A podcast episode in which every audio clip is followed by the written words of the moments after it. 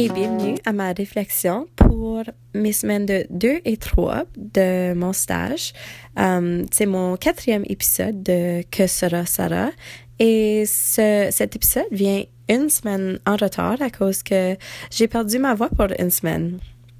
Um, c'est pas facile enseigner avec pas de voix, mais j'ai conquis le, le, défi et je l'ai fait. Um, donc voici un retour de 14 jours de stage. Juste pour vous rappeler, je suis à une école élémentaire catholique francophone um, dans une classe de cinquième année. Et puis, avec ces déjà trois semaines accomplies, um, je connais beaucoup mieux ma classe, donc elle a beaucoup d'énergie.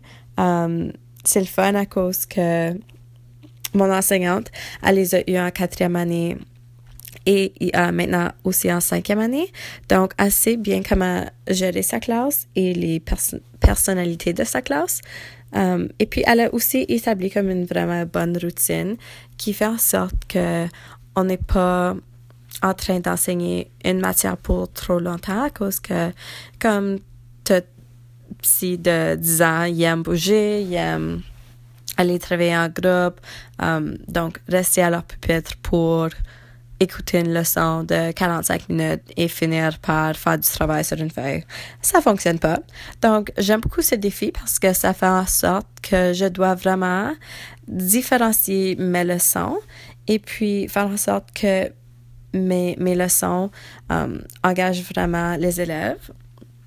Et puis, ce que j'ai aussi appris, c'est que c'est super important de, de piquer leur curiosité et leur, attention dès le début de la leçon. Um, ça va tellement mieux lorsque soit tu commences avec une citation ou un clip vidéo ou quelque chose qui, qui pique leur curiosité um, et de là expliquer un peu la matière euh, qui va être enseignée, comme soit avec une discussion, mais vraiment leur montrer l'importance que, de ce que vous allez enseigner. Donc, ça, c'est, ma classe euh, un peu.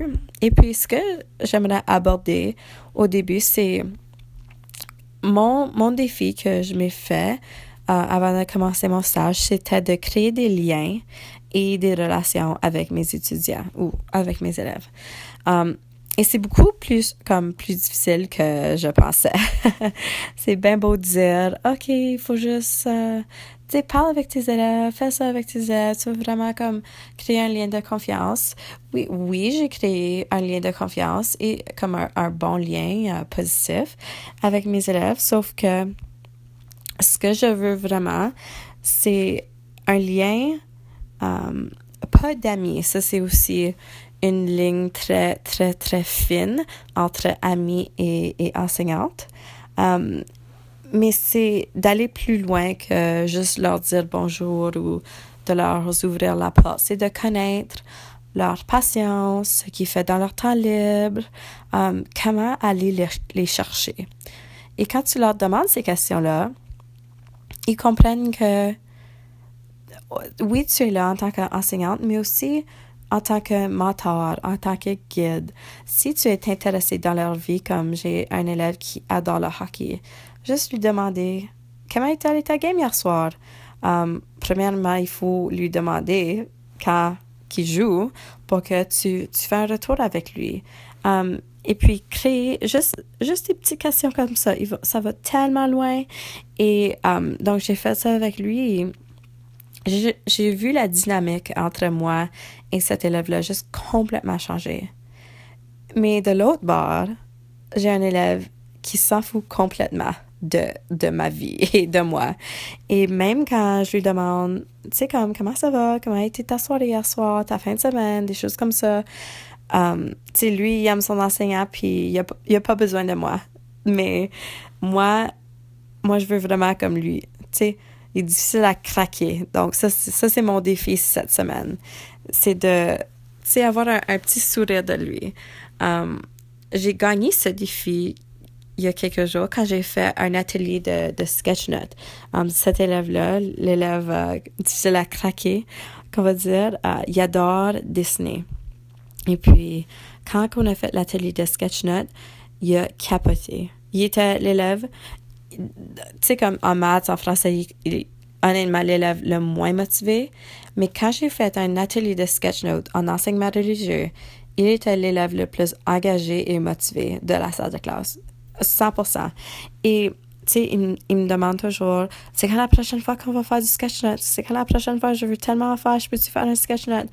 Donc, aller chercher cet élève-là avec le dessin, comme, ça fait tellement une différence, mais je sais que j'ai encore beaucoup de cheminement à faire. Um, et puis en même temps, je pense qu'il y a un, manque de temps euh, à faire ça. C'est beaucoup. Je sais que um, avoir des petites conversations à, la récré ou soit quand la cloche sonne, les élèves rentrent, um, ça l'aide, mais c'est vraiment, j'aimerais ça vraiment m'asseoir avec chaque élève, puis leur créer comme un, petit profil, puis se parler avec eux, puis leur dire que, tu sais, comme moi, je suis intéressée dans ta vie, non seulement um, de façon éducative, mais à l'extérieur de l'école. Um, toutes des choses comme ça. Donc, d'ici à la fin de mon stage, à la fin avril, je veux vraiment avoir un bon profil de chaque élève, puis dire que, que j'ai réussi dans, dans, dans le fait que j'ai créé des liens avec eux. D'autre part, je suis très chanceuse que mon enseignante euh, accompagnatrice me donne beaucoup d'espace. Um, quand j'enseigne, juste dans la salle de classe, quand je fais de la gestion, um, évidemment, elle, intervient au besoin. Et puis, c'est le fun parce que c'est pas toujours facile um, d'être en avant de la salle de classe puis de gérer toute seule. Donc, on fait du co-enseignement, de la co-gestion et puis je trouve qu'on est vraiment une bonne équipe et puis qui est vraiment un bon modèle d'enseignement et d'enseignante, euh, elle, me montre tout ce qu'elle fait, euh, ses évaluations sommatives, formatives, ses devoirs, toutes ces checklists qu'elle a pour chaque élève pour, euh, tu sais, comme traquer leur progrès dans, dans chaque matière. C'est vraiment incroyable ce qu'elle fait. Et puis, elle a toute sa planète, comme tout est tellement organisé. C'est vraiment quelqu'un un enseignante que moi, j'ai envie d'être. Euh, comme j'ai dit, j'ai enseigné ça fait deux semaines. J'enseigne euh, enseignement religieux trois fois, par semaine et um, dès lundi, dès demain, je fais, je commence français. Donc c'est le fun parce qu'on fait le récit d'aventure. Et puis je pense que ça va vraiment bien. C'est difficile de de toujours différencier ton, ton enseignement. Il faut toujours considérer tes élèves dans ta classe, comment ils apprennent et comment, comment aller les chercher. Donc, ça, c'est important dans une leçon parce que si, si tu peux pas aller chercher tes élèves, um, ta, ton, ta leçon vaut vraiment rien. Euh, ce que j'aime, c'est que les élèves ont envie d'apprendre. Je peux tellement voir leur motivation dans n'importe quelle matière. Donc, j'ai pas de difficulté dans, dans cet aspect-là. Et même si tu peux leur expliquer comment la matière à l'étude est importante dans leur vie, faire en sorte que la leçon est authentique, qu'ils peuvent voir la valeur de la leçon, de la matière, ça fait tellement, tellement, tellement une différence dans leur motivation et leur engagement.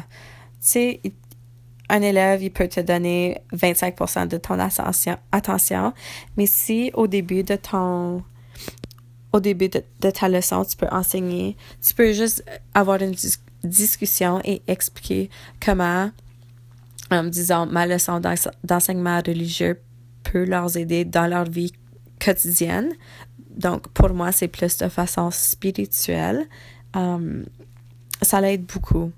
Et puis, comme j'ai parlé de, de leçons authentiques, euh, c'est bien beau de, de, dire ça, mais c'est difficile.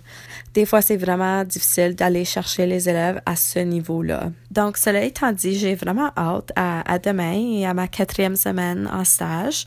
Euh, j'aime beaucoup le modèle que présente mon enseignante, accompagnatrice. Et puis, moi, autant que je veux m'en aller dans cette direction-là. Je veux aussi essayer de, de penser à l'extérieur de la boîte et puis créer des leçons euh, et utiliser des outils, des types de travail que les élèves n'ont pas beaucoup vu ou n'ont pas beaucoup essayé. Euh, donc ça, c'est vraiment mon défi de, de, de, faire apprendre aux élèves et à mon enseignante de, de de l'enseigner un peu comment la technologie a tellement de la valeur en salle de classe. On a quelques Chromebooks et euh, qu'on va les utiliser cette semaine en, français. Donc, moi, j'aime ça prendre des risques. Je pense que c'est important d'être vulnérable en avant, des élèves, leur montrer que t'as pas peur d'essayer des nouvelles choses.